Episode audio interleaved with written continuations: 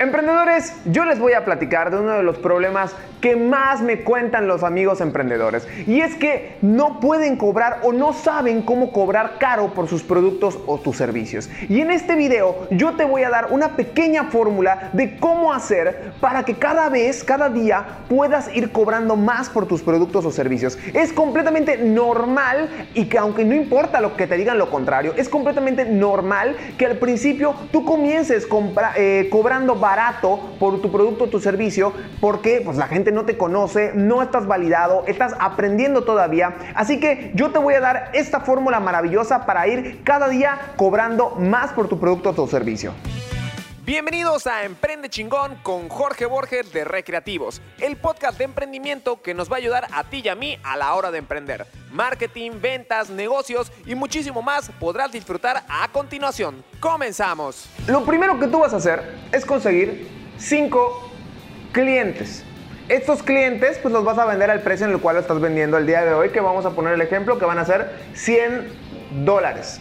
Una vez de que tengas a estos 5 clientes pagándote 100 dólares, te vas a dar la tarea de conseguir otros 5 clientes, pero no a 100 dólares. Esta vez los vas a vender a 150 dólares. Con esto tú ya debes de estar avanzando tu negocio y te va a ayudar a conocer, primero, validar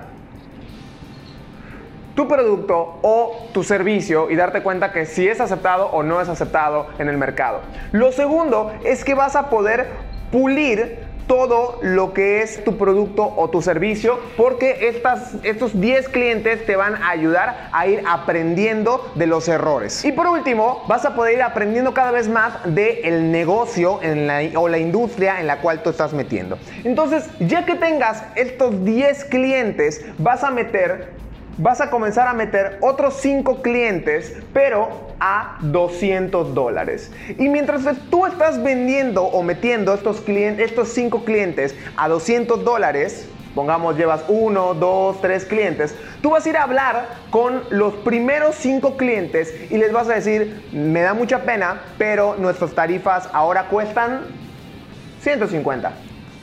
¿Qué va a pasar acá? Que te van a dejar algunos van a continuar contigo y otros te van a dejar.